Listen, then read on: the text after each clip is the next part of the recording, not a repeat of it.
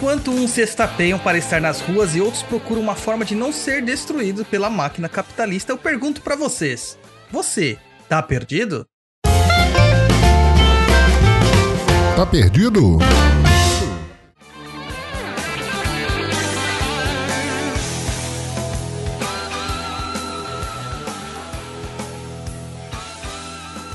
Bem-vindos a todos que estão aqui conosco em mais um Tá Perdido, seu podcast de leituras de e-mails e muita informação.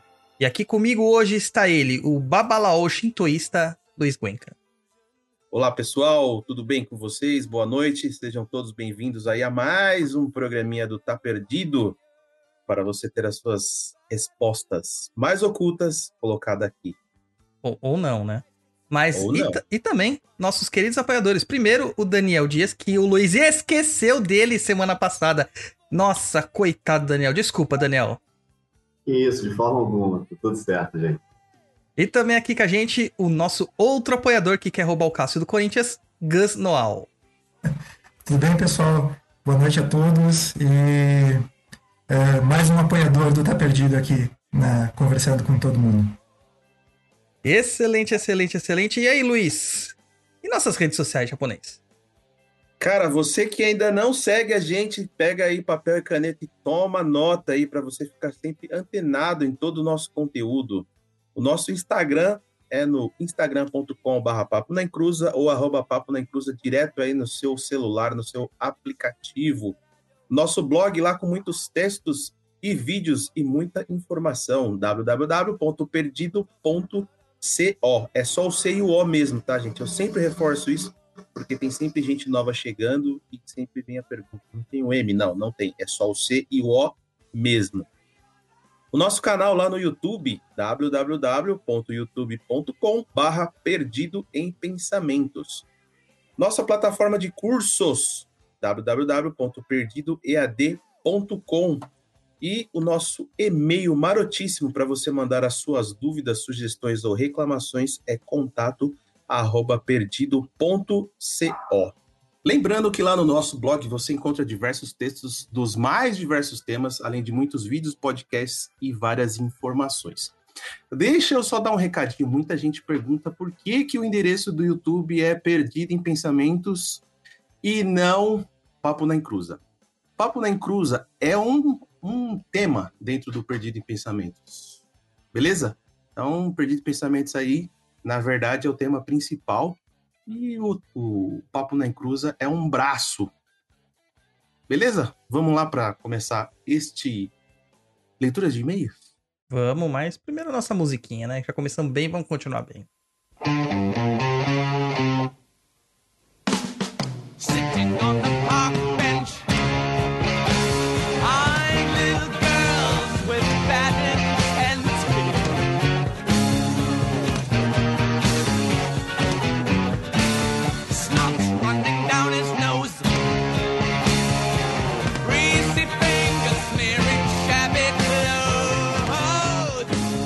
lá, nosso primeiro e-mail aqui do Alexandre Pinheiro. E começando, por favor, Daniel, faça as honras, leia o e-mail do Alexandre pra gente. Vamos lá. Boa tarde. Gostaria de saber se tem algum problema em ter uma firmeza simples para Exu na entrada de casa. E se tem problema ser acima da cabeça, devido à minha falta de espaço. Gostaria de agradecer por todo o ensinamento, tanto nos cursos que fiz, como no podcast. Vocês são sensacionais. Uau, uau, uau. É porque aquela coisa, né? Exu geralmente a gente associa terra, né? Chão. E. Então, teoricamente, qualquer firmeza que você faz para Exu, você vai botar no chão, né? Mas tem muitas casas de Umbanda que tem um Zé Pilintra grudado na parede, né? Bem no alto. Então, não faz muito sentido. A preferência ser pelo chão. Se não há como fazer no chão, passa, não deixa de fazer. Põe lá em cima. Aí o máximo que você pode fazer é colocar uma plantinha ali perto para lembrar que é um elemento telúrico, né? Um pouquinho de terra, essas coisas assim, para lembrar que é um, um, uma questão telúrica. Negócio de colocar acima da cabeça, abaixo da cabeça. Todo mundo fala assim: ah, tem que acender vela do anjo da guarda acima da cabeça. É para atingir a elevação. Se for para atingir a elevação do anjo da guarda, pelo amor de Deus, vai precisar de acender na estratosfera, né? Lá no espaço vai ter que acender. Porque não dá pra alcançar essa coisa do anjo da guarda. Então isso aí são convenções que a gente cria só pra ficar mais fácil pra gente é, essa logística, essa questão de, de, de, associar diretamente essas forças, né? E você, o que, que você acha, Daniel? Bom, é, como aquilo que você falou, é uma convenção. Eu prezo sempre pelas minhas práticas, pelo bom senso, sempre. É óbvio que a gente tem que seguir mais ou menos uma linha, mas dentro daquilo que é possível ser feito. Eu acho que a partir do momento em que a gente quer cultuar determinado orixá ou determinada entidade e a gente deveria fazer aquilo dentro do possível, né? Eu acho que o bom senso tem que ser feito sempre. Se ele está dizendo que no caso da residência dele ele não tem a opção de colocar aquilo no chão e está acima da cabeça, eu acho que é melhor ele colocar aonde está, onde é possível e, e, ter aquele respaldo espiritual ou até mesmo é, mental dele e estar ok com isso do que simplesmente não fazer. Se a gente for levar pelo ponto de vista de fazer sempre o ideal, a gente vai acabar não fazendo nada nunca. Sim, verdade. Já acaba ficando inerte naquilo que a gente tem que fazer. Exato. Ah, hoje em dia a gente mora, a maior parte das pessoas moram em apartamentos, né? E se for para pensar, vela de Exu, todo mundo fala que tem que ser acesa fora de casa. Aonde tem um fora de casa no apartamento? Não existe. Exato. É. Lógico que tem, ali na calçada, no seu apartamento, você faz ali na calçada. Ah, tá, vou fazer na calçada. Tô falando dentro de casa. Mas aí, no caso, tipo uma, uma garagem, um quintal, alguma coisa do tipo, um jardim. Aí você pega ainda outra questão, né? Fala assim: ah, vou fazer minha firmeza de Exu no chão. Mas o meu chão do meu apartamento não é o chão. Né? Eu tô na, em cima da cabeça de outra pessoa. A não ser que eu more no subsolo, no térreo, nem no térreo, né? Porque o térreo também tem subsolo. Eu vou estar, tá, de certa forma, colocando na cabeça de outra pessoa, né? Então eu acho que não faz sentido mesmo essa questão de, de colocar só no chão. São convenções, né? São convenções que a gente cria para facilitar o nosso trato, nosso entendimento. E você, japonês, onde você faz sua firmeza de Exu? Não faço, cara. Tem que fazer, japonês. Fazer. Onde que eu vou fazer? Fala pra mim, na porta ah, da minha casa? Na porta da sua casa. É, imagina. Do lado de onde a sua mãe reza ali, não pode? Pode, claro, com certeza. Eu vou colocar ser... um do lado do outro. Vai ser Valdemiro de um lado e o Exu do outro. Exu do outro, exatamente. Não, beleza então, Alexandre. E Alexandre, brigadão, cara, por gostar dos nossos cursos, gostar do nosso podcast. Muito obrigado mesmo e por ter paciência de aguentar a gente. Certo? Então agora, Gustavo, faça favor pra gente, leia o segundo e-mail da Lin O. Então, o e-mail número 2 é da Lin O. É, Olá, Douglas, Rainha e todos presentes. Bom, há pouco tempo conheci o canal e já mandei um e-mail falando sobre caminhos fechados. Devorei o podcast e tive um outro lado de percepção sobre esse assunto. Indo logo para o assunto, tenho 27 anos e desde criança sonho com perseguição, mas não são os mesmos sonhos. São várias situações diferentes, mas sempre a sensação de estar fugindo de algo ou alguém. Tipo, pode ser animais ou alguma pessoa ou um ser. Eu, ouvindo vocês, peguei a dica da espada de São Jorge embaixo da cama. Bom, continuo sonhando com as perseguições, mas agora sempre parece alguém falando que vai me ajudar ou alguém me guiando quando eu estou fugindo. Gostaria de sua opinião sobre isso. Beijos, muito obrigado. Sou uma grande fã e o podcast me abriu os olhos para outras coisas. Maravilha, Linho. Tomara que tenha aberto seus olhos, mas não expulse você do terreiro, né? Coitado. Ai, ai, ai, ai. Vamos lá, então. É, é assim, é, sonhos de perseguição são muito comuns é, para qualquer pessoa que tem uma mediunidade um pouco mais latente, tá? Eu costumo dizer que o médium, ele é uma luz no meio de uma escuridão. Da mesma forma como insetos são atraídos por luz, os espíritos que estão perdidos acabam sendo atraídos pelos médios também, que eles brilham de uma forma diferente. Isso não quer dizer que você é o alecrim dourado de Aruanda, só quer dizer que você é médium e tem que trabalhar. É... E dessa forma, a gente acaba, né, se assustando com aquele monte de espírito estranho que vem atrás da gente correndo. Quando a gente faz um, um, qualquer tipo de mironga de proteção, nós já criamos uma barreira em torno da gente e também a gente cria um alerta para permitir que aquelas entidades que sempre estiveram ao seu lado te protegendo, elas possam atuar na sua vida. Porque uma coisa que as pessoas esquecem é, é o bendito do livre-arbítrio.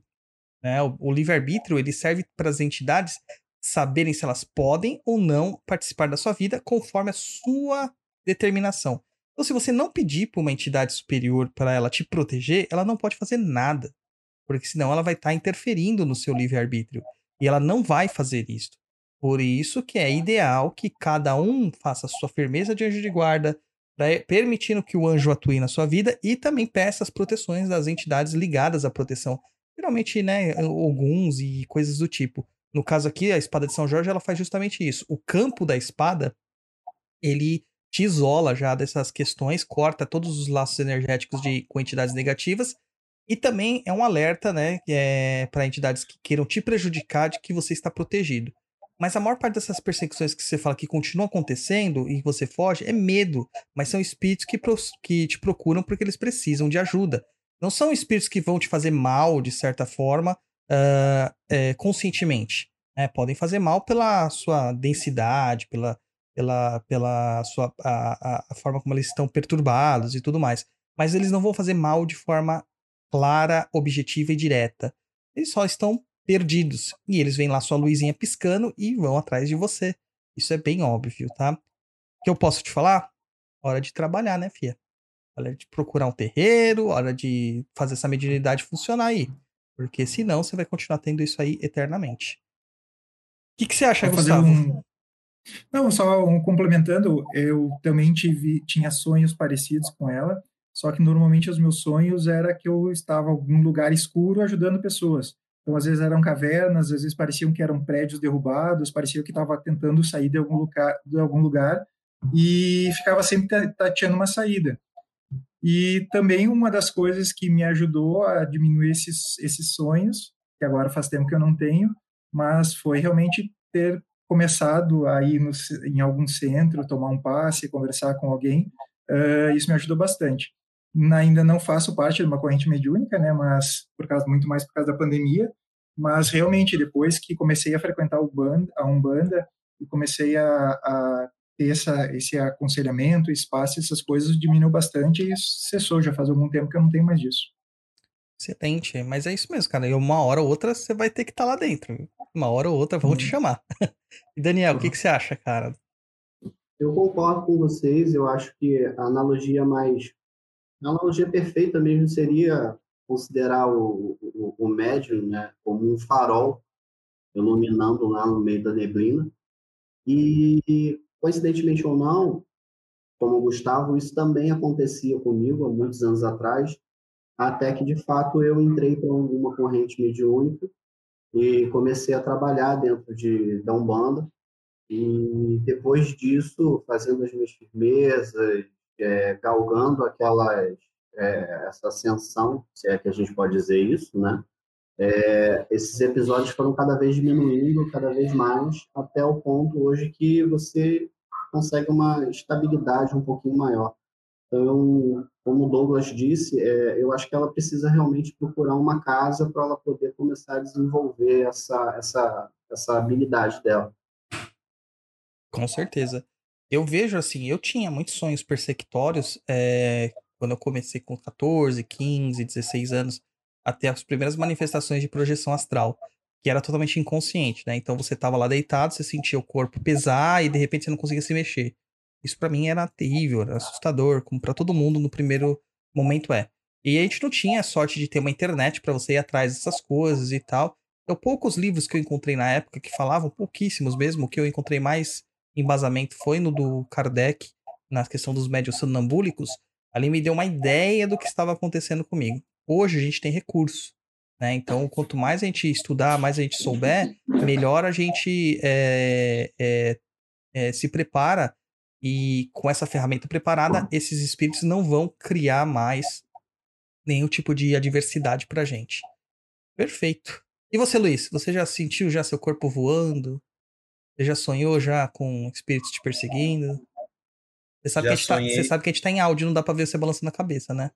Ah, tô só confirmando. Eu, eu sei, mas eu vou falar, calma, você tá apavorado, né? é, já sim, já tive essas sensações. Inclusive, até perguntei para você quando eu tinha essas sensações. Parecia que alguma coisa tava me segurando, assim, eu não conseguia me mexer. E, enfim, parecia que eu tava. Era a pisadeira que tava te, te atacando da noite. Ah, bicho, eu não sei, era muito estranho. Parecia que eu tava, tipo, com uma cinta assim, ou, ou aqueles coletes de louco, sabe? Eu não uhum. conseguia me mexer, eu queria me soltar e não via. E voando, todo mundo acho que já sonhou que tava voando, né? É, não. Mas essa, a, sei lá, a primeira vez que a gente tem paralisia do sono, assim, que acorda e não consegue mexer o corpo, cara, é um pavor, sabe? É louco. A gente tenta mexer, virar, mexer a perna, vai. mexer o braço e nada vai e pensa, e agora? Tô vivo ou tô morto? É, mas no caso do Luiz, eu sei o que que era. Era a Sucubus do Swing. Certeza. Olha só. Ele tá nessa perseguição do swing comigo, Jesus amado. Eram, eram vários corpos em cima dele e ele não conseguia se mexer. Exatamente, tá vendo? Ai, ai, ai. O vai ficar, cara. O apelido do swing vai ficar. Vai ficar. Já, samurai já, swingueiro. É, samurai swingueiro. Ai, meu Deus do céu. Douglas adora inventar umas piadas. O que, que a gente pode fazer com amizade se não isso, né? É certo. então é isso aí, Lin tra trabalhar aí. Vamos lá pro terreiro, vamos lá trabalhar. Sei que agora tá na pandemia, tá difícil, tá complicado demais para todos nós, né? É, a vacina não chega, poucas pessoas têm sorte de já estarem vacinadas e parece que a vida não volta ao normal, mas uma hora vai voltar, tá? Enquanto isso, vai estudando bastante, leia bastante. Recomendo estudar sobre o, o Espiritismo no Livro dos Espíritos e o Livro dos Médiuns, que é bom também para dar bases seguras, certo? Aprender algo é muito importante, não é, Douglas? Cara, eu acho que é o que nos motiva a viver aprender. Pelo menos eu acredito nisso e tenho até tatuado conhecimento no braço, né? Mas por que a pergunta, o cara o japonês swingueiro? cara, porque é o seguinte, lá no, no Instagram do Papo tem muita gente perguntando como aprender mais. Eu acho que o pessoal ainda não sabe aí que existe a nossa plataforma de cursos. Ó, oh, mas não seja por isso. Então, a gente tem uma plataforma que se chama Perdido EAD, onde você vai encontrar diversos cursos de espiritualidade e magia. É, lá você aprende como proteger o celular, você entende como funciona a sua mediunidade e muito mais. Mas não tem incorporação online, tá? muito, mas mesmo, eu aprendi muito lá. Só que eu nem sou macumbeiro, hein? Eu já sei o que é Ogum, o que é Emanjá, Oxum e Nanã. Aprendi a fazer as mironguinhas, rezar, muita coisa. Tudo lá no Perdido EAD. Fora o preço, né, japonês? Pechinchinha, né? Então vai lá e nos ajude também. Você ganha conhecimento, e como tem conhecimento lá, e a gente consegue tocar nossa vida. www.perdidead.com Perdido EAD, a plataforma definitiva de macumbaria para quem realmente quer aprender. Então vamos para música, japonês? Não, antes eu quero perguntar para os nossos apoiadores se algum deles já fez curso lá no Perdido EAD. Com ah, certeza. É, com certeza. Ah, então agora quero ouvir o depoimento ao vivo aí de vocês. Ixi, colocou no fogo, vou sair daqui da sala. É. o primeiro que eu fiz não foi bem um curso, foi aquele workshop, workshop. que o Douglas fez do, do Exu, A Sombra da Umbanda, que foi sensacional. E a partir dele foi a porta de entrada para todos os outros cursos que eventualmente foram oferecidos. Eu atualmente fiz o de Ogum, é, limpeza de ambientes, e o Iemanjá está tá comprado, mas está guardado, porque eu também estou fazendo o Maitá agora e o Iemanjá vai ser só depois do Maitá. Na, mas, na, na gíria diz que está no pente, né? Sim. Iemanjá está no pente. Está no pente. Certo. É, eu, eu, eu fiz o de limpeza e proteção de ambientes, o curso de chakras por Z Chakras eh, eu comprei mais para minha esposa por uma necessidade dela. Ela que uma vez a gente estava andando de carro, ela falou: "Ah, não sei o que lá, queria saber um pouco mais sobre chakras, não sei o que". Eu falei: "Tem um curso para ti, vem cá". Daí já comprei esse aí também. E o outro que eu fiz foi do Altares, aquele, sabe? Porque já tinha lido algumas umas coisas.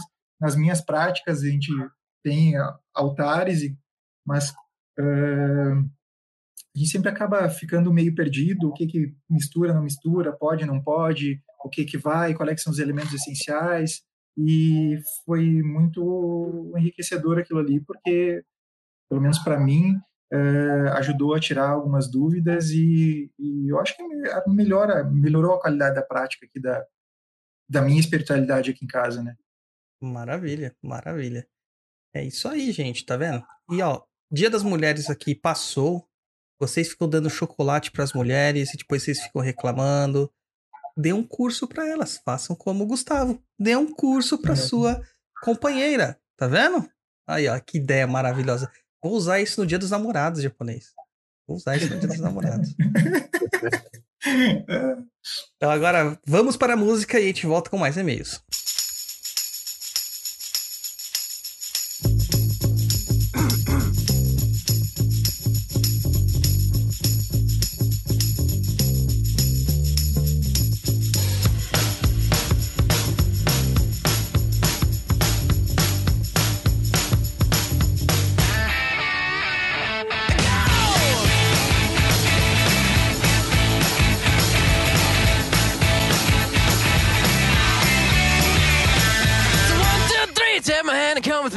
Look so fine that I really wanna make you mine.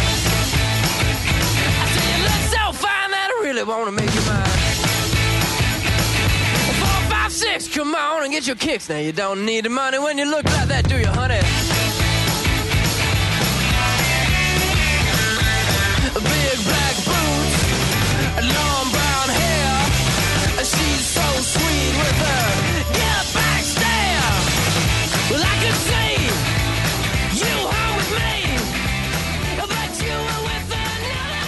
E-mail número 3 de João Pedro Ferreira da Conceição. E porque ele é grande, quem lê é o Luiz. Luiz.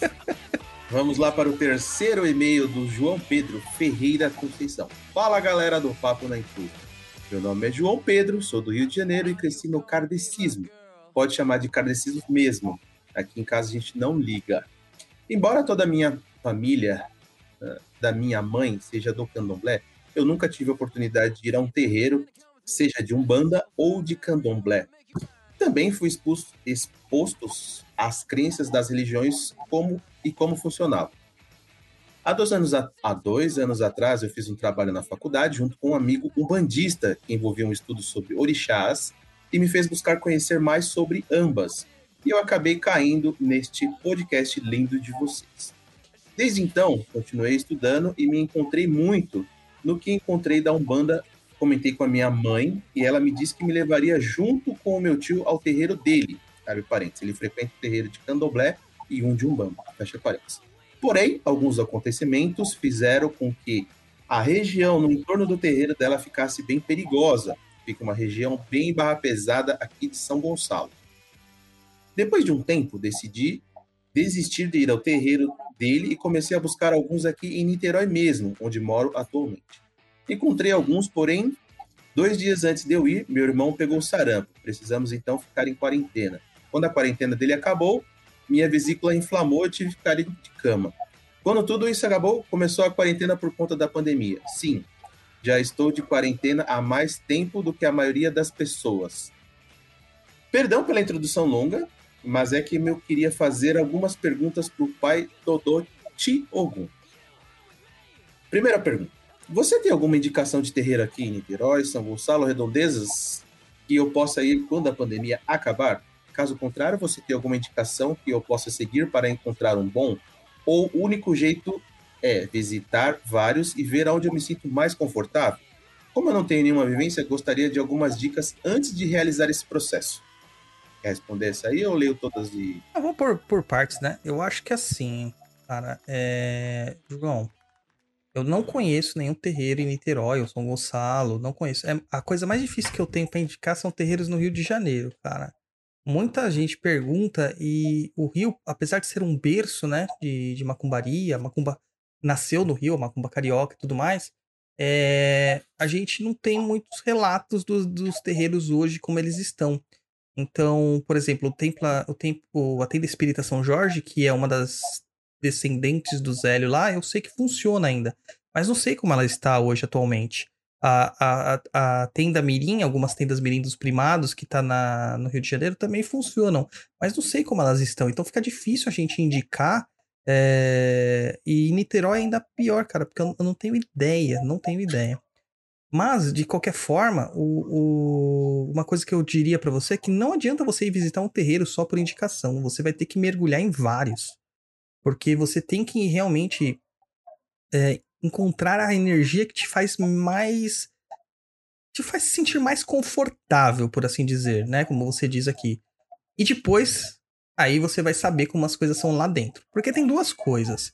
Você vai num terreiro, você vai ter que se sentir é, abraçado ou confortável, que é o termo que você usa, né? E aí você vai entrar na corrente posteriormente. Provavelmente você vai entrar na corrente. E lá dentro é totalmente diferente, cara. A pegada é diferente. Enquanto você é um assistente, tem toda uma forma, uma conduta, uma diplomacia para tratar com você. Lá dentro o negócio é pesado e muitas vezes a gente se frustra. Então você vai ter que ver os dois lados, né? Vai ter que trabalhar muito essa questão da reforma íntima, personalismos, egos e afins. E talvez não fosse a hora mesmo, né, cara? Porque, pelo amor de Deus, sarampo, vesícula inflamada, o bairro fica criminoso. P pelo amor de Deus, ó, a culpa da pandemia é sua, tá vendo? A culpa da pandemia é sua. Sua e da Gat. Porque a Gat fala assim, que ela, o sonho dela era ir no show do Metallica. Quando tinha, ia ter o show do Metallica, pandemia. Entendeu? Aí é, então, culpa dele e da Gat. Então eu acho que você vai ter que se jogar, cara. Não tem jeito. Vocês conhecem algum terreiro em Niterói, Daniel Gustavo? Não, Não, não conheço nem o Rio de Janeiro, cara.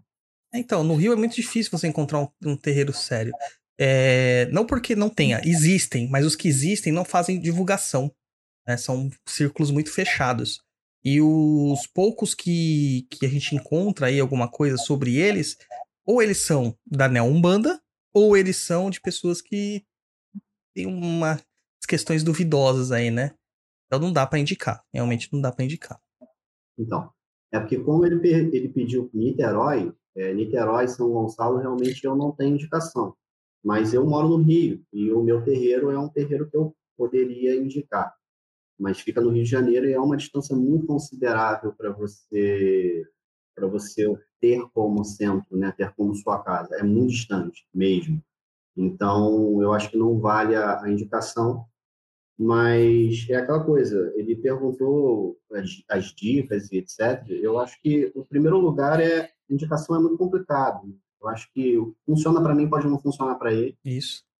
E então eu acho que é tentativa e erro. É tentativa e erro de se sentir acolhido e esperar a sua espiritualidade de alguma forma te trazer para alguma casa, né?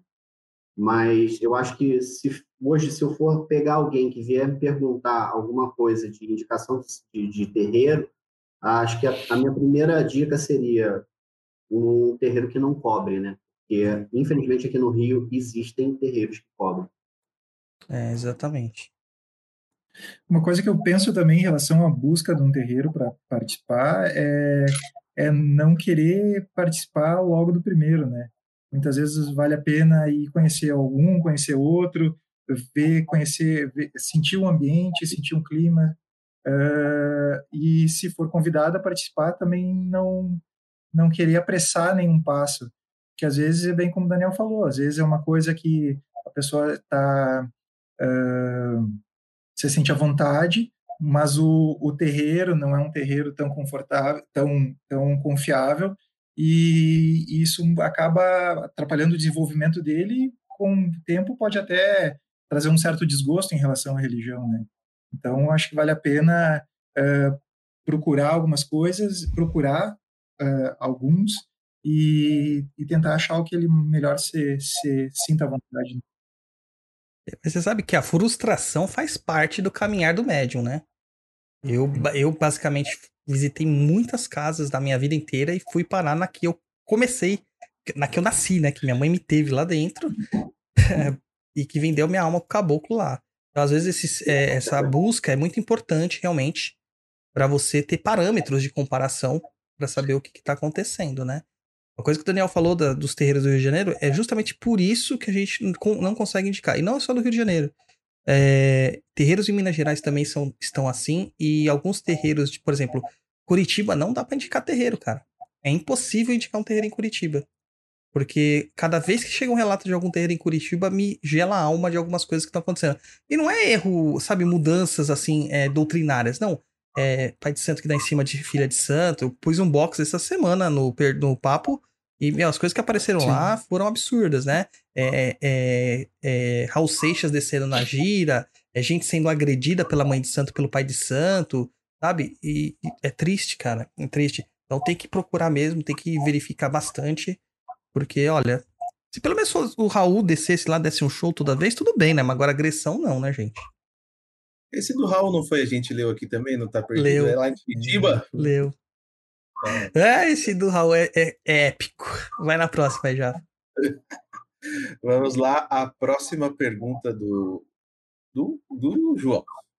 É, mesmo não tendo frequentado o terreiro, há algum problema em realizar algumas das mirongas que você ensina? Eu fiquei particularmente interessado nas que você ensinou no episódio de Linha das Águas. Não, João, não tem problema não, cara. É, espiritualidade, ela tá muito ligada à sua própria essência, não exatamente a você estar num terreiro. As mirongas que a gente ensina são mirongas que vocês podem fazer, que senão a gente nem revelaria, né, publicamente. Tem um monte que eu não posso revelar publicamente.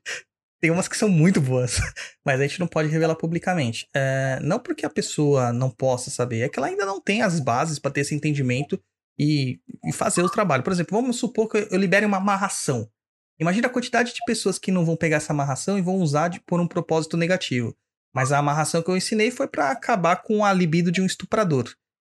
E aí a pessoa não vai usar para isso, a pessoa vai usar para qualquer outro propósito, porque as magias elas são flexíveis, você consegue modificar elas ao seu intento. Então a gente tem que ter um cuidado. Até por isso que eu tenho cuidado com o Maitá. Por que, que o Maitá não é um curso que eu gravo os vídeos, largo na plataforma e não acompanho quem está fazendo? Porque no Maitá nós ensinamos coisas mais pesadas. E não pesadas, porque você tem que saber a anatomia da magia, né? Tem que saber a anatomia da magia. É, a fisiologia de uma magia. E aí eu ensino essas coisas, mas eu também ensino consciência mágica para as pessoas. Para que elas entendam que a responsabilidade está na mão delas. Então não dá pra você jogar simplesmente na internet, assim, todas essas coisas e falar assim, ó, se virem, aí o problema é de vocês. Não dá. Não dá porque a minha consciência não permite que isso aconteça. Apesar que tem o livro de São Cipriano aí, né? Mas daí fica a sua conta e risco. Vocês já fizeram alguma das minutas que a gente explicou no papo? Eu fiz a do Severino, cara, e funcionou pra mim muito bem, cara. Porra, Severino Porra, também você- funcionou perfeitamente. funcionou. Ah, beleza. Não foi assim tão rápido, mas, mas serviu muito ao meu propósito. Nossa, nem dá pra reclamar. É, ele fica metido, sabia? Cada vez que ele sabe disso, ele fica metido. É, É, e chega no Oxi. terreiro e fala, tá vendo como que eu resolvo as coisas? Vocês sabem? Eu falo, É, "É um Puta, bicho metido. Mas funciona. Funciona. Funciona. Não, eu falei já no, no papo uma vez, a gente fez uma mironga pro seu Zé. Lembra, Luiz, que eu tava fazendo firmeza pro seu Zé? Eu falei, seu Zé, tô precisando de uma grana aqui. Eu enfiei a mão na- no bolso assim, tirei o dinheiro que tava no bolso, que eu nem sabia que tava lá. Eu falei assim, ah, maravilha, seu Zé. É, isso é bom também. Próxima japonês. Durante esse período de pandemia, existe alguma forma de eu buscar exercer mais a minha espiritualidade nesse campo, além dos estudos? Muito obrigado por toda a dedicação de vocês e pela atenção. O trabalho de vocês é magnífico e inspirador. Cara, vou deixar essa com o Gustavo e com o Daniel. Como vocês estão exercendo a espiritualidade de vocês nesse momento de pandemia, de reclusão? eu acho que só não assistindo vídeo online, né? O resto dá pra fazer tudo. Maravilha. É, não, aquela velhinha com um copo d'água, a oração antes de dormir, é, o agradecimento ao acordar, são várias coisinhas do dia a dia, são pequenas coisas do dia a dia, eu acho que vão somando, né? Hum, Eu acredito que a gente não precisa, claro, que tem que ser, tem que ser um momento mais devocional, é, mas eu acho que eu acredito que se a gente faz pequenas coisas várias vezes ao dia, acaba dando certo e acaba ajudando bastante.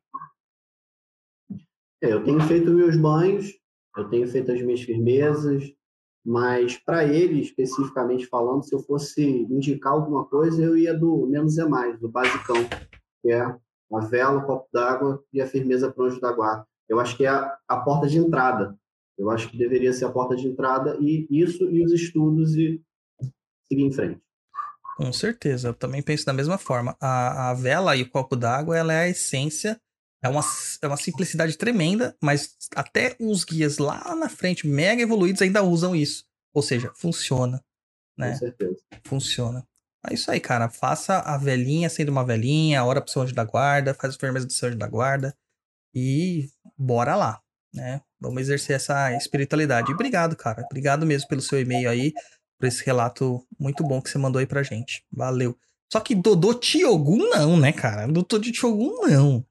Ah, eu posso ser o samurai swingueiro, você não pode ser o Dodô Tiogun? Não, cara. Me Não. poupe. É, pode sim. Vai lá, e-mail número 4 do Marcel Silva. Escolhe japonês, quem lê? Quem que vai ler? Pode ser o Daniel. Então vamos lá. Marcel Silva. Tudo bom, Douglas? Meu nome é Marcel e essa é a primeira vez que envio e-mail. Sou membro de uma casa, o Molocô, e adoro seu conteúdo. Vejo muitas diferenças entre os tipos de Umbanda, mas as semelhanças são maiores ainda. Sempre gostei de aprender mais e sobre todas as formas de fé, por isso acabo gostando de aprender sobre os fundamentos que você pratica. Mesmo que não vá seguir, mas algumas vezes vai podemos adotá-los. É, Estava ouvindo o episódio 91 sobre Umbanda Rosa Branca e concordei muito com os ensinamentos de Pai Rogério. Uma coisa que não concordo totalmente é a questão de não se poder trabalhar com tarô, runas e etc. Faço estudos com, com divinação, aprend, aprendendo reiki e outras formas de se usar a mediunidade. Tenho um acordo com o meu zelador de que não utilizo esses métodos dentro do terreiro mas não há proibição de estudar e praticar. Inclusive, o que aprendo da religião só tem a acrescentar aos trabalhos divinatórios. Finalmente, gostaria muito de ouvir um episódio de vertentes sobre o Molocô, que é uma vertente que cruza Umbanda com Candomblé. Nunca vi uma entrevista que realmente diferencie e pontue o que das duas vertentes tem de diferente. Desculpe o e-mail grande demais, Adorei o episódio e que venham muitos episódios, principalmente de vertentes e fundamentos. Parabéns pelo seu trabalho e muito sucesso. Excelente, Marcel. Olha, cara, eu tenho, assim, é... muita curiosidade do Molocô também. É o que eu conheço do Molocô, é o que eu, eu li do Tata Tancredo, né? Nunca visitei uma casa de Molocô real. Já visitei algumas que se dizem Molocô, mas não acredito que sejam é, eu vejo um, uma questão muito, uma cultura muito bonita dentro do Molocô. Eu gostaria realmente de explorar mais. É, tem algumas pessoas que já me indicaram, alguns dirigentes de Molocô, eu fiquei na, na, de verificar isso aí, veio a pandemia, acabou que não deu, aí o, o Papo da Inclusão mudou, né, a bancada, a gente teve várias alterações, mas vai sair ainda, tá? Tô tentando para esse ano ainda sair esse episódio aí, é que, assim, tudo que envolve convidado, eu não gosto de simplesmente abrir lá e falar assim: vem cá, vamos falar de alguma coisa porque você tá dizendo que você pratica isso. Não, eu gosto de conversar com a pessoa, saber fundamentação dela, é, entender o, as práticas dela, acompanhar ela nas redes sociais, porque não dá pra gente acompanhar de perto, né? É, as postagens, os pensamentos, para ver se tá condizente com aquilo que a gente espera que vá aparecer no papo de uma forma saudável. É, então, não adianta, né? É, a gente tem casos aí de pessoas que usam a religião para tudo, né? Então a gente não pode colocar uma pessoa que a gente não sabe quem é. Então a gente tem que fazer um mínimo de estudo quando tu tem convidados. Por exemplo, o, o programa com o pai Rogério demorou um ano para acontecer. Um ano. Foi uma loucura para esse programa acontecer. O programa que a gente está planejando de fazer sobre Jurema tá quase seis meses, cara, para a gente planejar isso para conseguir alguém para falar de Jurema lá na raiz mesmo. Então são coisas que a gente tem que tomar muito cuidado. Quanto à questão do, dos processos divinatórios, eu pratico, tá, eu jogo tarô, né? O pessoal lá que tá acompanhando meu perfil, Douglas Rainho 7, vê que eu tô até fazendo leitura de tarô para as pessoas. É, eu leio runas, eu gosto de runas. Aliás, foi o meu primeiro oráculo, foram runas. É, eu gosto de oráculos no geral, eu gosto de estudar oráculos, estu entender a magia, entender a estrutura, entender a sua linguagem, entender a sua história, etc e tal. Mas não utilizo isso no terreiro. Não utilizo da mesma forma que você, porque o oráculo ele é uma ferramenta para captar energias sutis que estão no ambiente, na psicosfera, próximo a nós, etc. Na Umbanda, o oráculo é o guia. Ele já pega tudo isso, ele não precisa de uma outra ferramenta. Ele já está enxergando você nu, espiritualmente falando. Então ele não precisa de eh, utilizar cartas. Algumas entidades se utilizam de alguns oráculos como fetiches para é, fazer o consulente acreditar naquilo, facilitar o trânsito né, do consulente. Não é que ele precise, tá? Ele não precisa. Então você vai ver um malandro jogando dados, você vai ver alguns ciganos jogando tarô, carteado. Você pode ver até alguns Exus com baralhos, realmente, algumas pombagiras com baralhos, mas não é que eles precisam daquilo, tá? Eles podem fazer sem.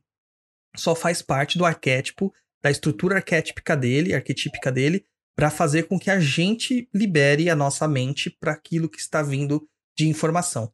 Porque senão a galera, cara, fica pensando assim: ah, mas esse cara tá lendo a minha mente? Tá vindo, tá vendo da onde isso? Da onde que tá vindo isso? É mais fácil para elas acreditar que uma carta vai dizer exatamente o que, que tem na mente delas do que propriamente o, o Exu, o Caboclo, o Preto Velho falar exatamente o que que tá acontecendo. Né? Bem, bem complexo isso aí. Vocês sabem algum processo divinatório, Daniel, Gustavo? Não, nunca pratiquei nada nesse sentido. Eu jogo baralho cigano e, inclusive, pelo que você falou aí da, da própria entidade ser o oráculo, eu tenho um, uma história rapidinha para contar. É, no meu primeiro terreiro, é, podia se trabalhar com ciganos. E eu tenho um cigano que me acompanha na minha coroa. E, de, de, depois de um determinado tempo, é, ele virou para mim e falou, e ele é desbocado mesmo, e ele virou uma vez para mim e falou assim: é, me arruma um baralho e traz aqui para mim, para eu poder jogar para essas pessoas aqui, porque essa porra dessas pessoas só pensa, é, só aceitam se eu tiver com baralho. É. Se cigano sem baralho, elas não aceitam. E aí foi a partir daí que eu comecei a ver as cartas e comecei a me interessar. E aí, depois de alguns anos, eu comecei a estudar o baralho cigano. Mas foi exatamente por isso que você falou. Algumas pessoas, mesmo com guia ali, elas não vão acreditar que aquilo ali está sendo falado pelo guia, pelo guia está captando aquilo. Exatamente. Elas necessitam de uma ferramenta ali para provar aquilo para elas. Inclusive, isso acontece com os médiums também. É, tem médiums que a entidade fala assim: ah, vou meter um baralho aqui porque esse médium não tá deixando eu trabalhar. Então, se ele achar que eu tô lendo o tarô, lendo o baralho cigano, ele vai deixar o meu trabalho fluir de uma melhor forma. Eu já vi muito isso acontecer. Também. Então a entidade ela vai se adaptar àquilo que for melhor para transmitir a mensagem que precisa. Né? A gente acha que as entidades é tudo né, inculta, ignorante, atrasada. Os caras são espertos pra caramba, rapaz. Os caras são muito espertos. E você, Luiz? Você, você sabe jogar tarô, né, japonês? Não, sim, saber, mas não pratico, né? Aprendi muita coisa na teoria, mas a prática é que leva à perfeição. Mas falar que eu tenho segurança para abrir e jogar as cartas, não tenho, não. Strip poker você gosta, né, filho? Strip é, poker você. Perguntar se um, se um truco não sabe jogar também. Ah, não, truco eu sei.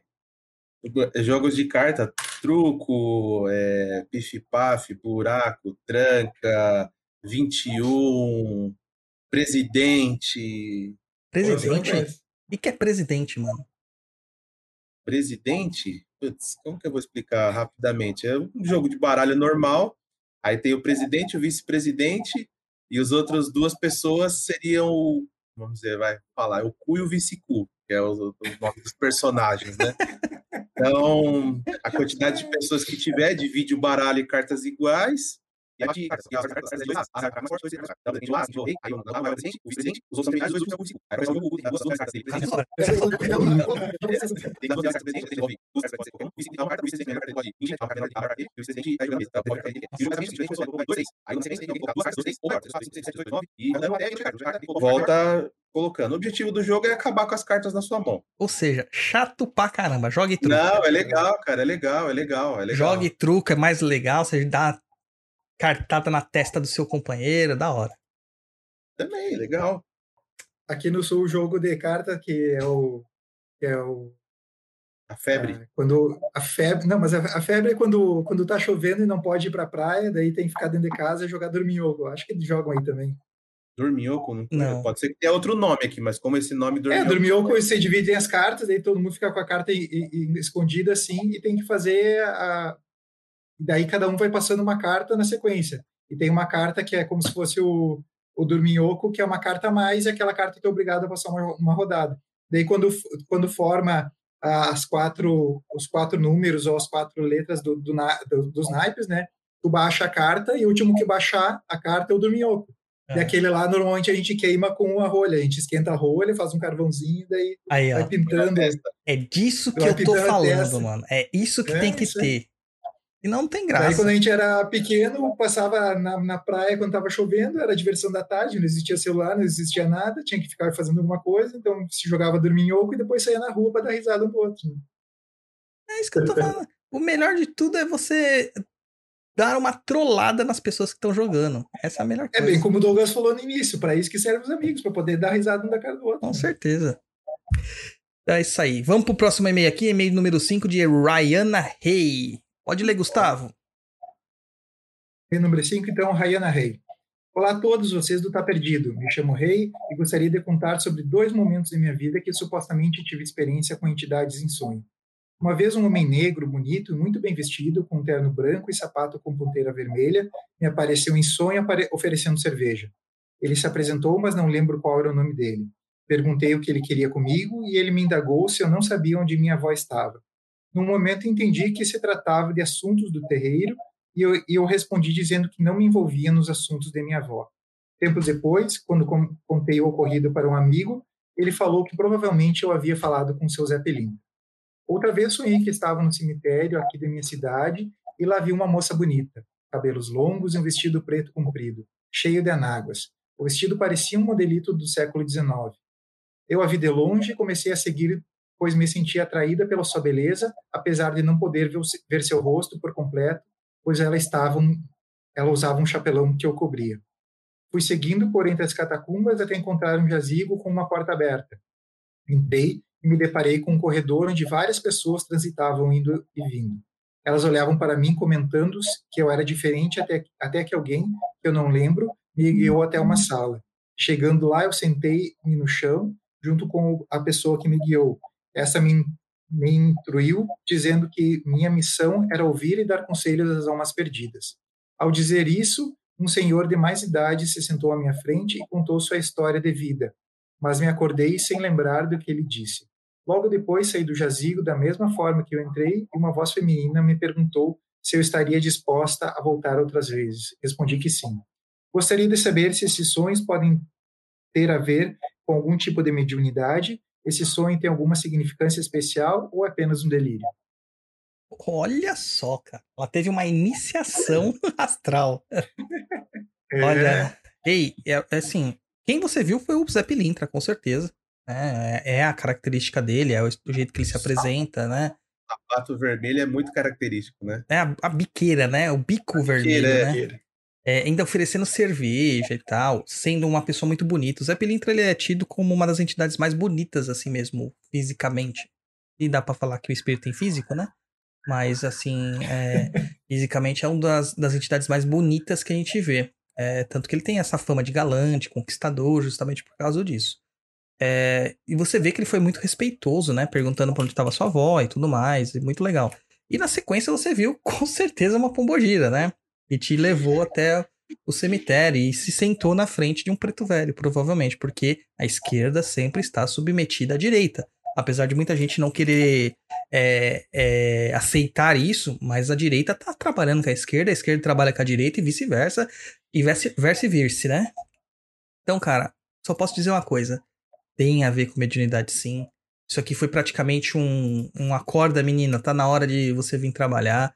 É, demonstra que você tem uma facilidade tão grande. Isso aqui não foi um sonho. Provavelmente foi uma projeção astral. Ou, no máximo, um sonho lúcido. Onde que você desperta no momento da... da que o corpo tá em descanso e a alma se emancipa, né? Na emancipação da alma. Então, olha, tem significado especial. O significado é vá procurar no terreiro e comece a trabalhar para ontem, tá? Não é delírio. A gente confunde as coisas, a gente quer que seja delírio algumas vezes, outras pessoas têm medo de ser delírio. Mas, cara, eu ouço morto. Então, eu acho que o mais delirante de todos sou eu. É porque eu ouço morto o tempo todo.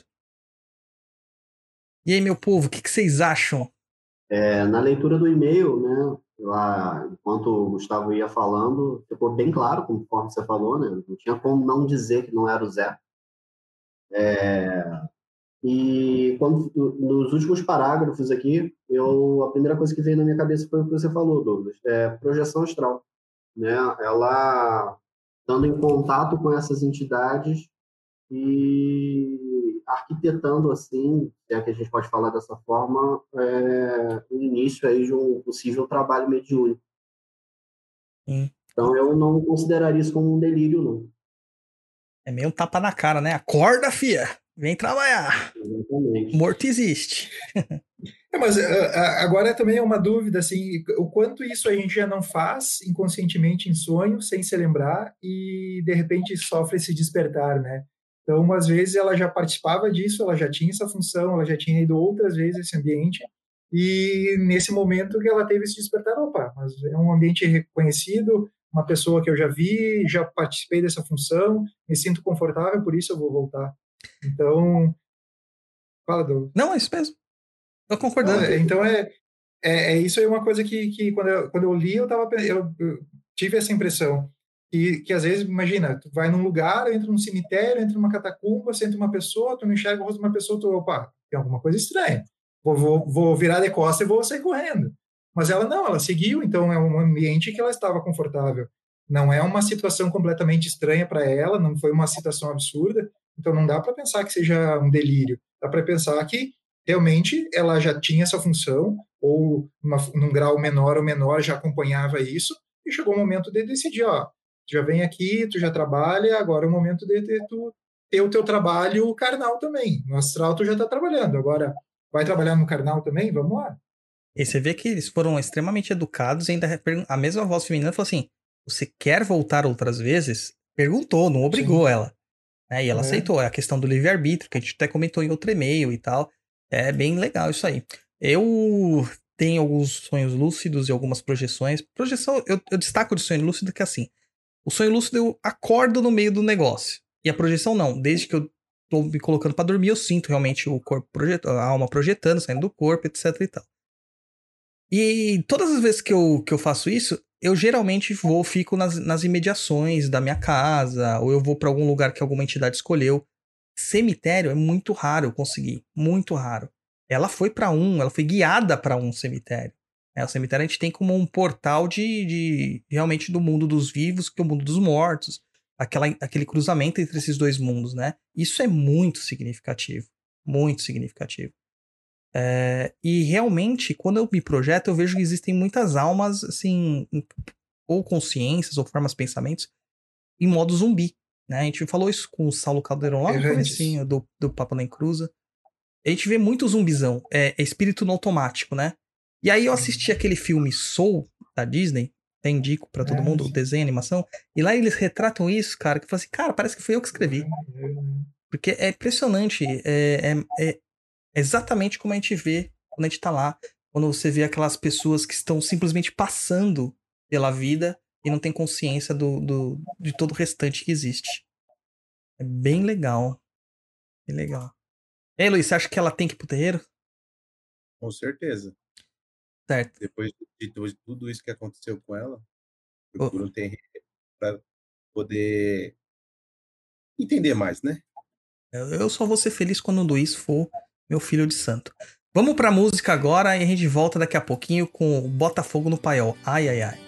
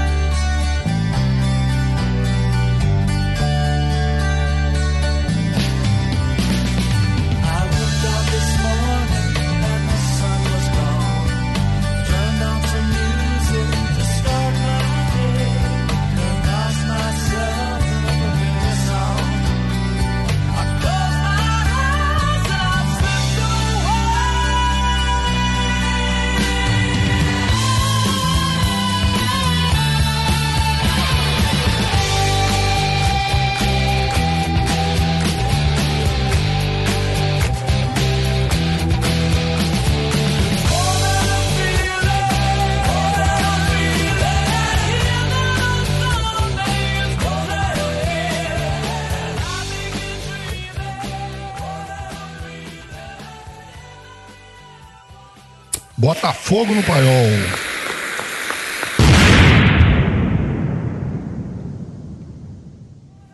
Estamos de volta aqui no Botafogo no Paiol, esse quadro que já não é mais novo, onde nossos apoiadores fazem perguntas para nós, qualquer pergunta, qualquer tipo de pergunta sobre qualquer temática. Manda lá, que agora vai doer. Vamos começar primeiro com o Daniel, que tinha sido esquecido pelo Luiz. Não te perdoarei jamais, Luiz. E depois o Gustavo. Manda lá, Daniel. Eu queria saber a tua opinião, na verdade, é, da gente pegar é, elementos do passado, né, de médiums completamente inconscientes, com terreiros fazendo prova de fogo, é, andando em capo de vidro, estourando pólvora na mão, aquelas coisas todas, e a gente hoje não vê mais isso. É, eu estava conversando com um amigo esses dias, e ele não é médium de Umbanda, mas ele conhece alguma coisa, e ele estava me perguntando exatamente isso. Que na concepção dele, era como se a, a mediunidade hoje estivesse, entre muitas aspas, mais enfraquecida, né? se comparado com os eventos do passado. E hoje eu tenho percebido também que as incorporações elas têm ficado cada vez mais leves, né, em alguns momentos, uhum. para alguns trabalhos específicos. E então, assim, eu queria saber a tua opinião em relação a isso.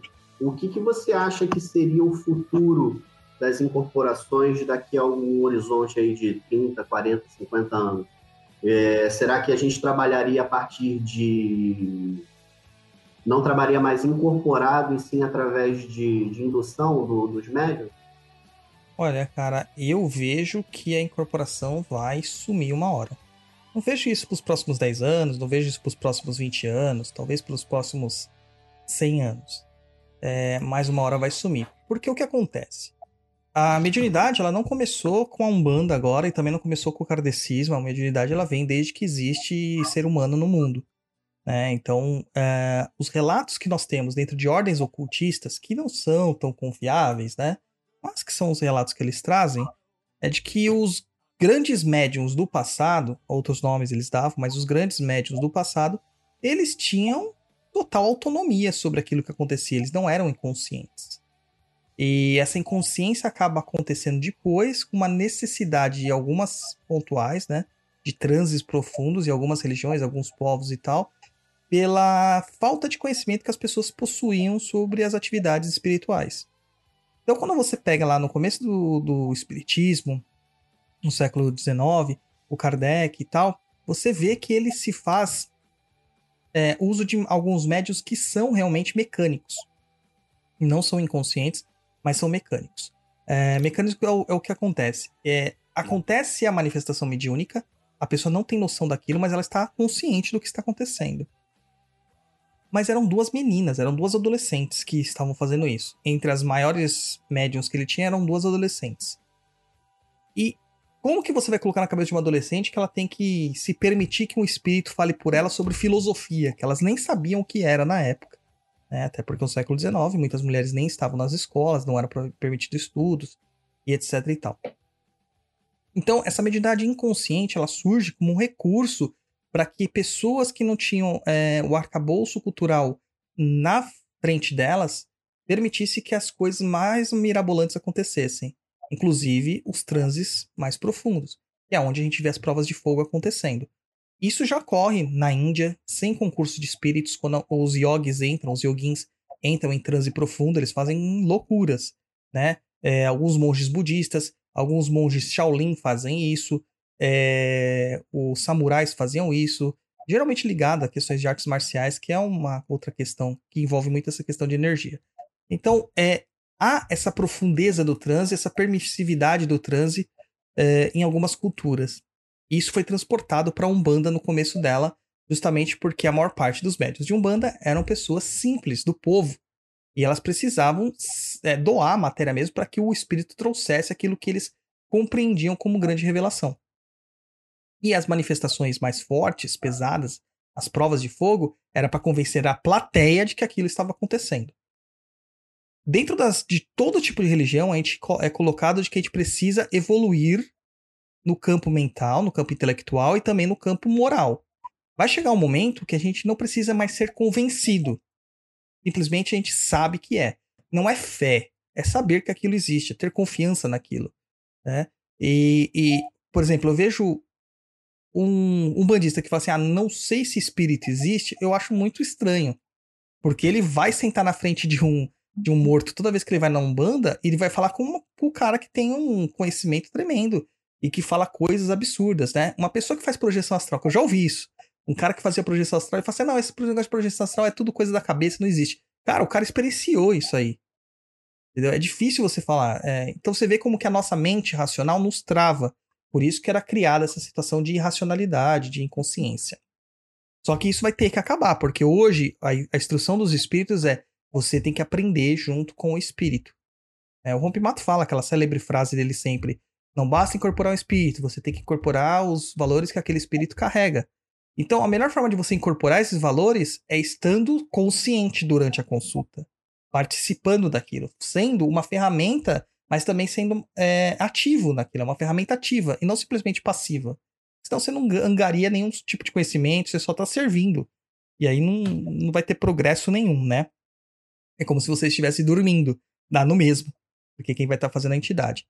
É, eu acredito que essa muleta entidade, com a nossa cultura, com o nosso entendimento, com é, nosso crescimento, ele vai chegar no momento que a gente não vai fazer mais isso, não vai incorporar mais.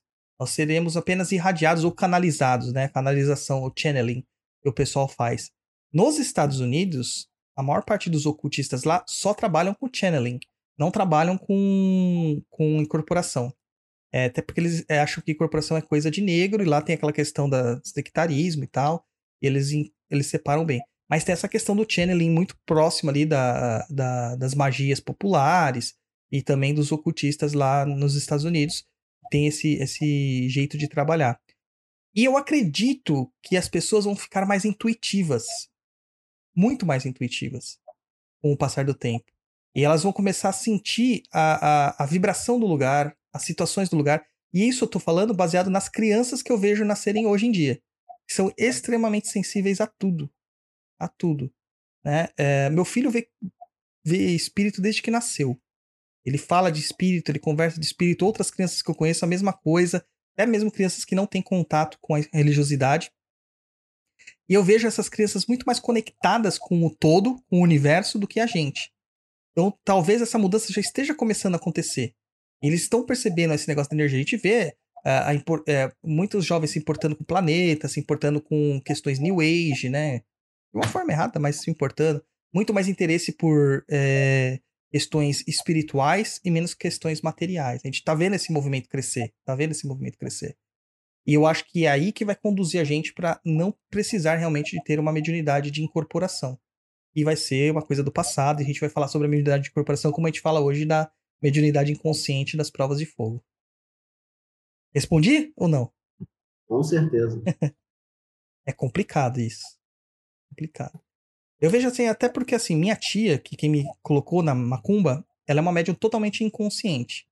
Cara, ela tem uns pensamentos, às vezes, que eu falo assim, meu, não é possível que ela seja um bandista há tanto tempo. Porque é totalmente contrário ao discurso do umbandista. De quem aprende na Umbanda, né? É... Ela é uma pessoa incrível, mas às vezes ela dá umas derrapadas que fala assim, gente, não é possível, cara. Não é possível. E isso eu atribuo justamente a essa questão. Enquanto ela teve todos os ensinamentos dos guias sendo dados, ela estava dormindo. Então ela não se aproveitou de nenhum desses ensinos. Então ela passou em branco nessa existência no que tange a entendimento espiritual. Certo? Agora a sua vez, Gustavo. Manda lá, manda lá, manda lá. Fazer uma. Uh... Aqui no Rio Grande do Sul, né, sou gaúcho, não moro mais no Rio Grande do Sul, mas sou gaúcho, tenho o hábito de tomar chimarrão, tá? A gente costuma dizer que o gaúcho é muito mais que nascer no Rio Grande do Sul, porque tem toda a questão de, de cultura, tem toda a questão do, da valorização da, da sua terra, valorização das suas tradições. Para vocês terem uma ideia, a cidade onde eu nasci, há menos de 200 anos atrás, era Espanha, não era Brasil. Hum. Então, o, o gaúcho também tem esse orgulho de dizer que ele foi uh, que ele é brasileiro por opção, porque ele batalhou para ser para ser brasileiro. Uh, e nenhuma vez de todos esses poucos anos, mas muitas vezes que acompanhei, eu nunca ouvi falar nada do uso da erva mate na umbanda. A erva mate, né, ela é uma erva que teve, tem uh, extensão em toda a América, tanto que o termo mate é um termo quechua, é um termo peruano, um termo andino, que quer dizer a cuia que a gente toma o chimarrão. Então, uh, apesar dele ter todo esse alastro de, de, subir Paraguai, subir Argentina, subir Chile, chegar até lá ao Peru, uh, eu nunca soube de nada que utilizasse o chimarrão, a erva mate na Umbanda. Eu queria saber se existe, se não existe, e se, se existe, podia ensinar alguma coisinha que a gente possa usar, utilizar, além de tomar o chimarrão, poder utilizar a erva, erva mate para uma mironguinha, para uma macumbinha. É o Elix paraguariensis, né? Paraguariensis, alguma coisa Isso, assim. É, aí eu vou cometer uma heresia pra todo gaúcho. Eu prefiro chá gelado, cara. Eu adoro mate, mas eu adoro Não, gelado.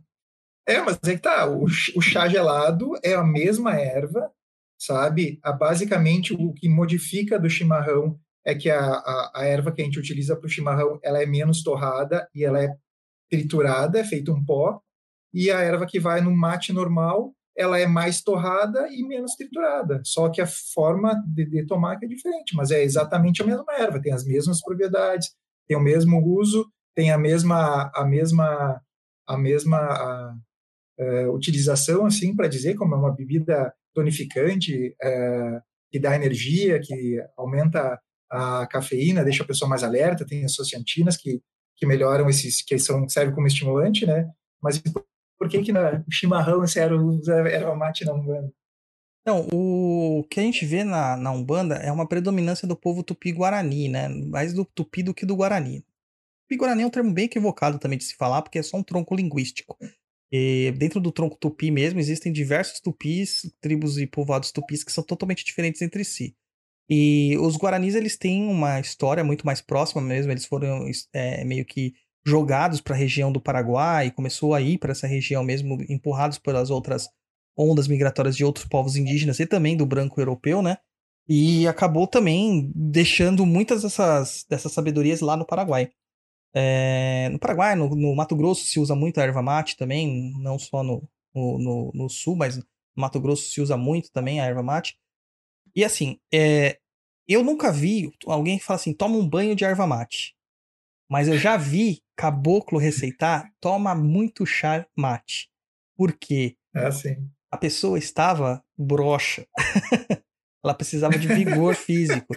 E a minha avó falava sempre quando era criança, ah, toma muito chá. Eu sempre gostei muito de chá, né? Toma muito chá, não vai conseguir ter, ter filho, né? Coisas do tipo que ela falava. E eu, eu, depois eu fui descobrir, fui fazer naturopatia na pós-graduação, daí tem aula lá de farma, farmacologia, fitoterapia, e a gente descobre que na verdade é o, é o inverso, porque é extremamente é, é, te, traz vigor, traz é, êxtase, é quase um afrodisíaco, né? Mas eu já vi caboclo receitar o chá do mate para as pessoas que precisavam desse vigor. Mas assim, realmente um banho de erva mate eu nunca vi, uma, uma defumação de erva mate eu nunca vi. E eu sei que para alguns povo, povos guaranis, o mate é sagrado. Extremamente sagrado. Sim, sim. Não. É, é se, sagrado. Eu, se eu não me engano, tem uma, até um, um, termo que falava que é uma erva que define quem era o indivíduo. Então, se sim. tinha alguém que não tomava o, o, mate, se era um indígena que, é, de uma outra tribo, que ela negasse tomar o, o mate preparado, ele era tido como realmente uma pessoa do mal, uma pessoa que era indigna, porque ela se negou a beber justamente de uma erva que era tida como a mais é, sagrada para aquele povo, né? Então, mas na Umbanda mesmo eu nunca vi, cara, assim, além disso aí.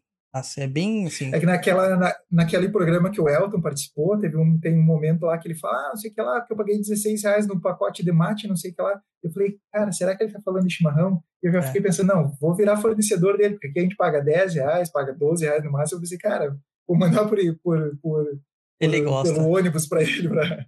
Ele toma, ele toma, ele gosta. Ele gosta. Aqui é caro mesmo. É caro. Tem um, um mercado aqui próximo, que é o Sonda, e. Ah, Sonda, patrocina nós. É, o som dele ele tem, tem lá as cuias, tem as bombas, tem tudo mais lá é, pra comunidade e tem as, os mates que vêm daí pra cá. Mas vem aqui é muito caro, cara, é muito caro. Então você acaba pegando o mate leão mesmo e olhe lá. E já não tem a mesma qualidade é. e tudo mais. E aqui a gente toma de manhã e de tarde, sabe? Aqui em casa a gente toma pelo menos antes do almoço, final da tarde sempre tem chimarrão. Cara, eu adoro. Eu nunca tomei chimarrão. O dia que a gente for para São Paulo, que tomara que a gente lá no Umbral já está se combinando, que quando passar essa pandemia vão fazer um churrascão. Eu, eu já estou torcendo que seja é, uma feijoada num dia, um churrascão no outro, que seja festa que nem festa de cigana.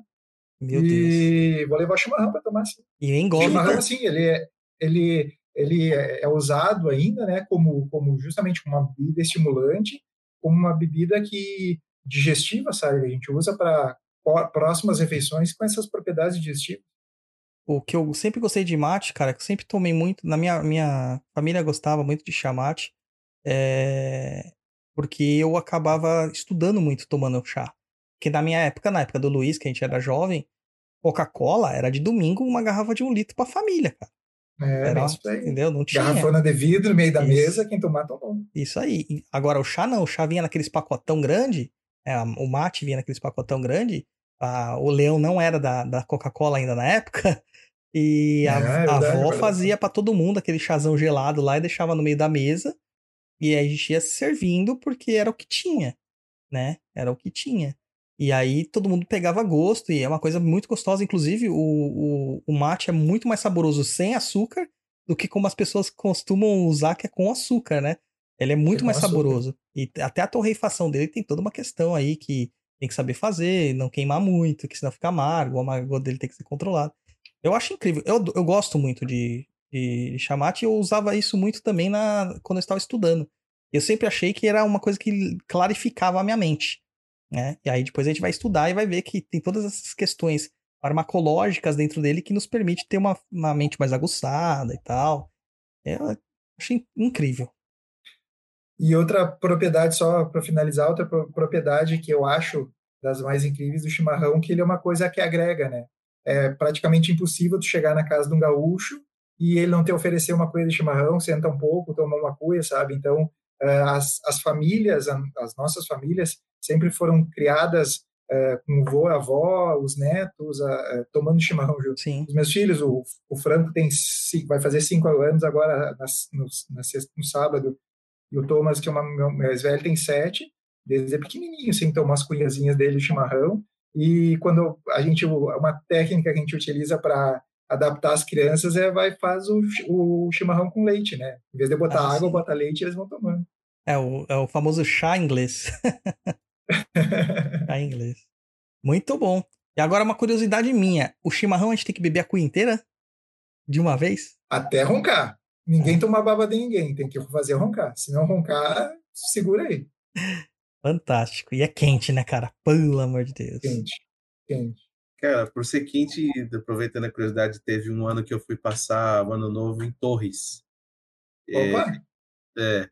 Cara, os caras tomavam chimarrão na praia, o sol na estralando. beira da praia. Exatamente. É falava o guarda-sol, a barraquinha, a cuia de chimarrão e É. a manhã inteira tomando Mas eu chimarrão. falava, Sim. como que consegue o calor estralando e o pessoal tomando. Eu falava, meu, esse povo é tudo doido.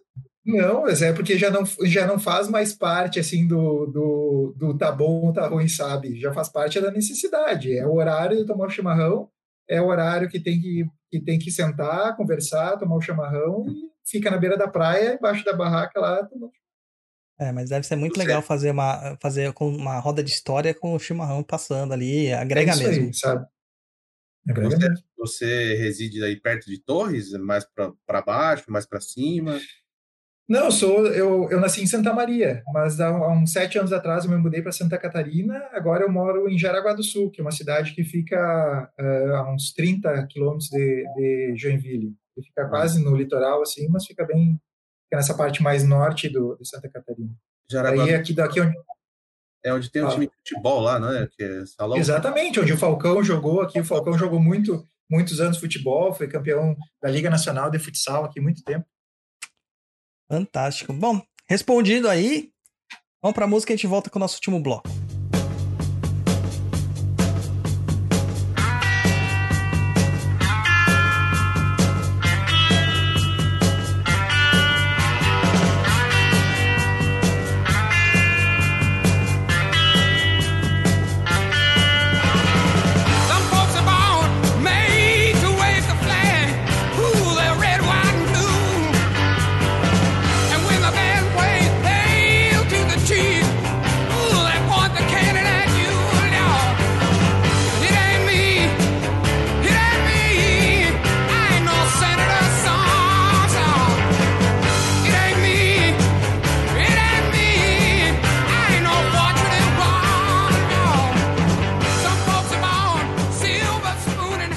De volta no nosso bloco opinativo. Não tem certo, não tem errado. A gente quer saber dos nossos convidados aqui. O tema dessa vez é o tema que me chamou a atenção no Instagram essas últimas duas semanas, que foi o tema E meu gato tá miando aqui do lado, acho que até ele gostou.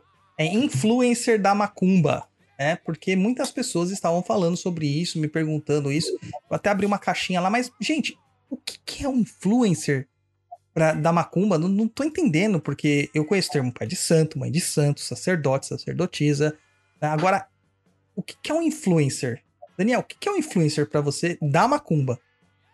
É, é é uma coisa bem diferente, né? Um influencer digital, que é uma pessoa até que eu, de certa forma, até admiro por expor o seu estilo de vida. Não é qualquer um que tem essa, essa condição, essa coragem. Eu, por exemplo, não teria essa coragem de expor meu estilo de vida para todo mundo 24 horas por dia. Mas na macumba, cara, o que eu vejo hoje é algumas pouquíssimas pessoas fazendo um trabalho assim digno de nota e a grande maioria eu vejo como uma não vou medir palavras não picaretagem mesmo É, porque o que a gente vê são conteúdos muito rasos são pessoas que estão tentando a qualquer custo é, angariar dinheiro com a fé do, das pessoas e sinceramente eu não consigo visualizar isso com bons olhos. Eu acho que eu vejo, na verdade, é, uma pessoa de uma certa forma doente, né? E pior ainda, são as pessoas que aplaudem isso, então, na minha concepção, pelo menos, são tão doentes quanto. Complicado, né? E pra você, Gustavo?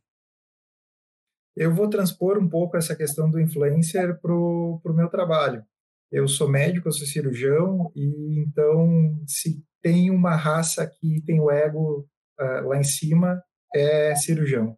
Então, dentro de um centro cirúrgico, é briga de ego o tempo inteiro, sabe? Então, é o cara que opera mais rápido, o cara que tem mais pacientes, o cara que operou o caso mais difícil, que fez a cirurgia mais longa. Ah, e não, não necessariamente esses, esses médicos são os melhores médicos. Então, não necessariamente o cara que chega no centro cirúrgico gritando, tratando mal todo mundo, ou garganteando, como a gente fala aqui no Sul, que, que, que faz, dizendo que faz o melhor, não necessariamente esse é o melhor. Então, muitas vezes a gente vê aquele cara que, que opera quietinho, que faz a cirurgia dele, tem um melhor resultado, ah, aquele cara que, que ah, trabalha eh, não fazendo tanto alarde, ele, ele consegue ter um sucesso melhor, é melhor reconhecido. Então, transpondo isso para o mundo do dos influencers da, da Macumba, é bem isso aí.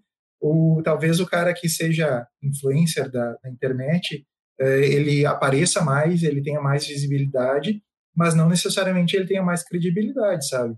A gente sabe que às vezes os melhores trabalhos eles são feitos nas, não nas escondidas, mas não tanto às claras. Então, acredito que, eh, como o Daniel falou, eh, não necessariamente o que está aparecendo mais é o melhor. Então, vale a pena ouvir os lados e vale a pena tentar enxugar o máximo possível de informação dessas pessoas, mas não acredito que não vai conseguir salvar muita coisa, não. É, é até assim, baseado no, no que o Luiz fala, que eu sou um para-raio de treta, né? O Luiz adora falar isso, que toda treta parece que me persegue. É, eu não me considero influencer, falei até isso no, no box lá, eu me considero mais um professor do que um influencer, até porque não é meu propósito. É, mas o que eu vejo é que o que é influenciar uma pessoa pra macumba? Eu não entendo exatamente isso. Ah, vou, vou transportar a, a pessoa que era evangélica, vou transformar ela em macumbeira. Ah, vou tirar ela de uma vertente e vou mandar pra outra. É essa questão que eu acho que não cabe, sabe? Mostrar essa questão da. O que eu vejo é muita treta, briga. É muito o meu é melhor do que o seu, o seu é melhor do que o meu. É... Recadinho sendo mandado o tempo todo pra todo lugar. Entendeu? É isso que eu vejo. Né? Infelizmente. É, Meu. Exu é mais forte que o seu. é, é, mas Olha, a, in- a internet é um grande centro cirúrgico, sabe? Isso tudo que quando eu ouço esses relatos, assim, ah, fulaninho de tal tá tretando com não sei o que lá, cara, é, é a vida, a vida, é o dia a dia dentro do hospital, sabe? Ah, porque o médico brigou com o outro porque queria o horário, ou ah, porque aquele já tinha sido paciente, já tinha operado, agora foi operar com o outro, e é, e é um mundo de recadinho, sabe? Eles não acabam, na maior parte das vezes, não não dialogando entre si, eles acabam muitas vezes não resolvendo seus problemas e mandando recados e mandando terceiros tentar resolver isso aí, sabe? Funciona. Mas assim, vocês, é, vocês olhando de fora como consumidores dessa mídia, né? Porque nós do Papo da Encruza somos uma mídia de macumba, vocês acabaram sendo consumidores nossos, olhando nesse aspecto mar marqueteiro, mercadológico. É, quando vocês olham uma pessoa que ela, é, ela tem essa arrogância colocada na frente dela tão grande, a, a ponto de deixar o conteúdo dela de lado para só é, atacar o próximo, como que vocês enxergam essa pessoa é, como um, um, influenciador? O que, que vocês acham que eles podem trazer de prejudicial para quem segue eles? Daniel, começa aí. Cara, eu acho que é muito daquela questão do eu sou melhor do que você e o que eu falo tá certo e o que todo mundo fala tá errado, só serve o meu. É, eu vejo muitas, muitas pessoas cada vez consumindo mais desse tipo de conteúdo, até por conta da carência de informações, da carência que a gente tem de livros é, de fato é, esclarecedores. E, de certa forma, cara, fazendo até um, uma crítica a, a alguns zeladores, Pai Santo, seja qual nome que a gente queira dar, de proibições de filhos de santo que eventualmente possam querer consumir um livro, é, querer entender algumas outras, algumas outras vertentes, e eu vejo muito pai de santo brecando isso, brecando que no meu entendimento é brecar o conhecimento. Uhum. E, e, isso é muito, muito prejudicial na, na minha concepção, porque do que a gente vê de ensinamentos errados na internet, é, você quer. É só você digitar alguma coisa de padê de Exu, por exemplo, no, no, Google, você vai encontrar um milhão de receitas específicas e muitas delas vão estar erradas. É, então, assim, eu acho que o prejudicial, na verdade, é o, o consumidor no final das contas, são, são, são as pessoas no final das contas que acabam acreditando mas naquela, naquela pessoa que está ali, criando um certo papel, uma certa autoridade, entre aspas, é, de Umbanda, seja lá qual vertente for, e as pessoas acabam acreditando naquilo, né? Mais ou menos como o evangélico acaba seguindo cegamente um, um pastor XYZ, e os resultados a gente vê no final aí que são desastrosos. É, bem complicado mesmo, bem parecido com a questão que está acontecendo nos pastores mesmo. E aí, Gustavo? Ah, um, uh, essa coisa de, de, de da informação, uh, eu acho que é muito tem a ver muito com essa geração fast food, sabe? Uh, quem participa de alguma ordem, seja, sei lá, maçonaria, rosacrucianismo, ou quem já participou de alguma coisa relacionada à magia, sabe que não surge nada surge do dia para noite. O cara tem que estudar, o cara tem que ler, o cara tem que botar em dúvida o que já sabe, o cara tem que botar em prática o que já sabe. Uh, e a partir disso, cria uma base. Uh, a geração fast food, essa gurizada de hoje em dia, eles querem tudo para o momento. Então, é muito mais fácil entrar no Instagram, entrar no Facebook, seja lá o que for, uh, pedir informação diretamente para um, um influencer e receber uma, uma, uma informação de qualidade, de má qualidade, e essas pessoas eles não vão procurar uh, a base, não vão procurar o fundamento disso, se é real, se funciona ou se não funciona, e vão utilizar. Mas agora o cara, a pessoa que realmente é um buscador, que que está interessado no assunto, ele vai ler, ele vai questionar, ele vai conversar com um, vai conversar com outro, ele vai ser diferenciado, ele vai ser diferente, ele não vai se deixar, uh, não, não vai se, se deixar enredear por esse, por esse tipo de pessoa.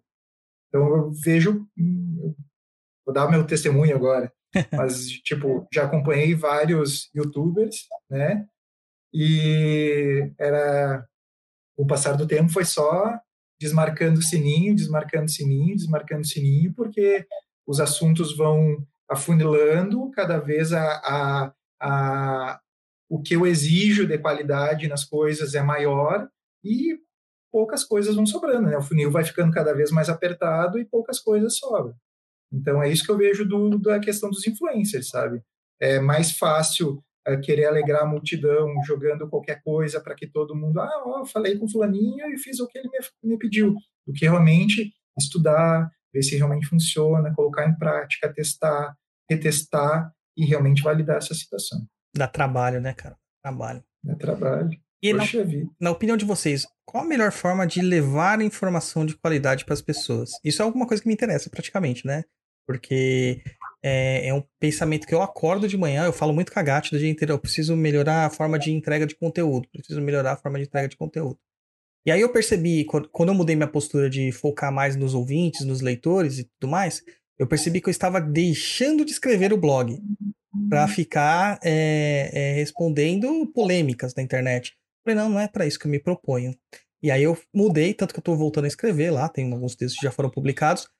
E o que, que vocês acham, assim, como consumidores nossos, como nossos apoiadores que confiaram no nosso trabalho e tudo mais, qual a melhor forma da gente levar uma informação de qualidade para as pessoas?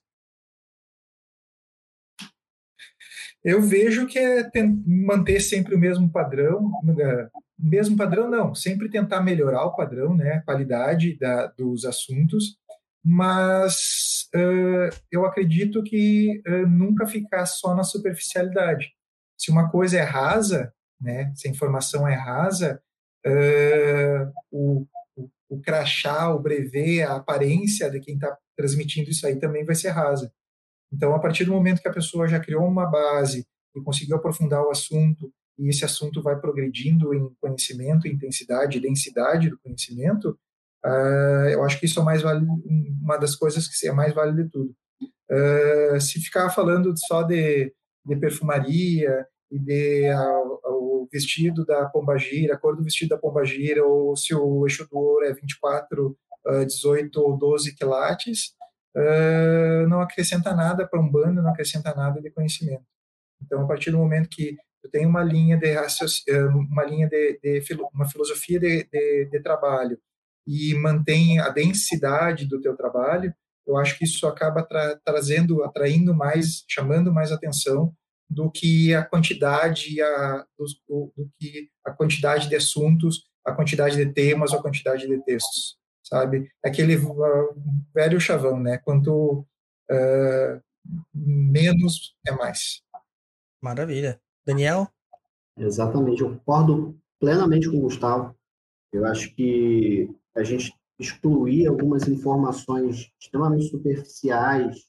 é, Hoje eu vejo muita gente, por exemplo, procurando informações na internet, procurando conteúdo de outros influencers, de saber história de entidade, história disso, história daquilo, quando na verdade elas não condizem com a realidade, porque cada entidade é um- uma particularidade e eu acho que as- essa superficialidade hoje da, nos conteúdos de um de, de umbanda, não só de umbanda, como candomblé, magia, espiritismo, seja qual for, é, elas estão minando a, a qualidade cada vez mais do que está sendo oferecido.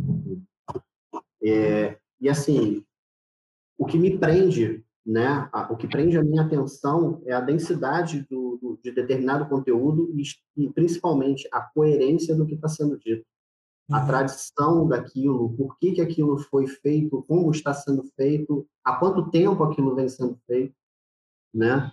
E eu acho que isso é o que é o, é o fundamental e o que se mantém a longo prazo. A curto prazo, as coisas muito sensacionalistas elas podem ter um fogo de artifício muito grande no primeiro momento Sim. mas a médio e longo prazo elas não vão se manter, né? Ah, Então, perde. assim, a densidade da informação é, e, e- o saber dos porquês, é óbvio que muita coisa é uma informação muito grande, não cabe em alguns conteúdos de blog, e às vezes abre até precedente para cursos e etc, e não tem nada de errado nisso, mas eu acho que o, o- começar a explicar ponto a ponto alguns, al- alguns elementos do porquê daquilo, como funciona, eu acho que é o que, no fundo, acaba criando uma base sólida para um conteúdo de extrema qualidade no final. É, porque tem coisa que não cabe, cara. Até às vezes a pessoa pergunta assim pra mim no box: Ah, você foi muito. você foi muito curto, você não respondeu. No inbox, né? Ah, você não me respondeu. Não tem como. Não tem como. Tem coisa que não tem como. Você precisa de uma, de uma estrutura. Quando a gente faz um curso, a gente coloca uma estrutura, né? Vai lá, coloca a base, vai ensinando um pouquinho, até chegar no, no ápice ali, no clímax mesmo, que é o que precisa ser dado. Exatamente. Tô satisfeito, Luiz. Você tá satisfeito? Sim, satisfazido. É isso aí. Antes da gente fechar aqui, Daniel e Gustavo, como vocês encontraram o Papo na Encruza e o que que levou vocês a serem nossos apoiadores, além da maluquice, né? Pra apoiar a gente, né? Começa aí, Daniel.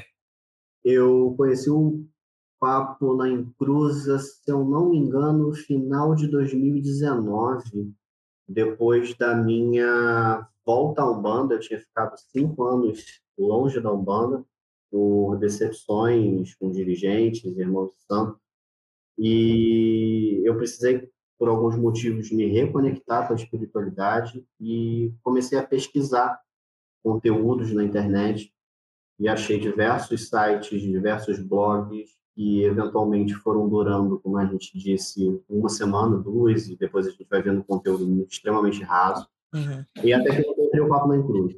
E eu lembro que o primeiro episódio que eu assisti, assisti, que eu ouvi, foi o da Linha de Fé. E quando eu terminei de, de, de ouvir esse episódio, eu falei assim, puta, cara, que, que podcast foda. E desde então, hoje, é praticamente a minha companhia no, no trajeto casa-trabalho, então é o conteúdo do, do, do, do Perdido. Pô, muito legal, cara. Muito obrigado mesmo aí. Muito obrigado mesmo. Gustavo? É, eu já. São duas coisas distintas, né? Para mim, o podcast e o blog. É, distintas porque eu já acompanhava podcast há muito tempo, sei lá, acho que 10 anos. Eu sou um ouvinte assíduo do MDM, né? Todo mundo conhece MDM, mas lá do início da MDM eu acompanho eles. E sempre, então, sempre ouvi podcast. Mas daí, quando eu comecei a, a me interessar por Umbanda, né?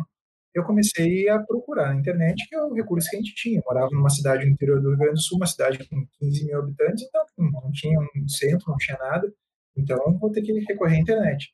E foi aí que eu achei o blog e comecei a acompanhar o blog. Depois de muito tempo, acho que também deve ter sido lá pelos idos de 2019, eu descobri que o blog tinha um, um, um, um podcast associado, né, que era o, que era o, o Papo na Encruza. E comecei a ouvir. Daí, nas minhas viagens e nas minhas idas, eu, a gente, eu e minha esposa, a gente botava o, o, os episódios para rolar. Viagem daqui onde eu moro até o Rio Grande do Sul dá oito horas de viagem. Então, ouvimos muitos episódios nessas Dois episódios. É, dois episódios. Agora sim, né? Antes era muito curtinho. Mas então foi isso. Eu acabei, acabei ouvindo todos, ou se não quase todos, e já ouvi vários mais de uma vez nessas, nessa coisa. Agora é sagrado, sabe? Tem, continuo ouvindo o MDM, mas o Tá Perdido e o Papo Nem Cruz ele sempre é, já é rotina da minha semana, sabe? Quando eu saio para caminhar, quando eu vou para academia, ou quando estou indo para o trabalho, fonezinho de ouvido e estou escutando vocês. Maravilha. Só peço um favor, não ouça a gente enquanto você estiver fazendo cirurgias. Por favor, tá? Vai que, né? É melhor morrer mesmo, é, corta o cara, vai, vai para o anda mesmo. Não, por favor, não.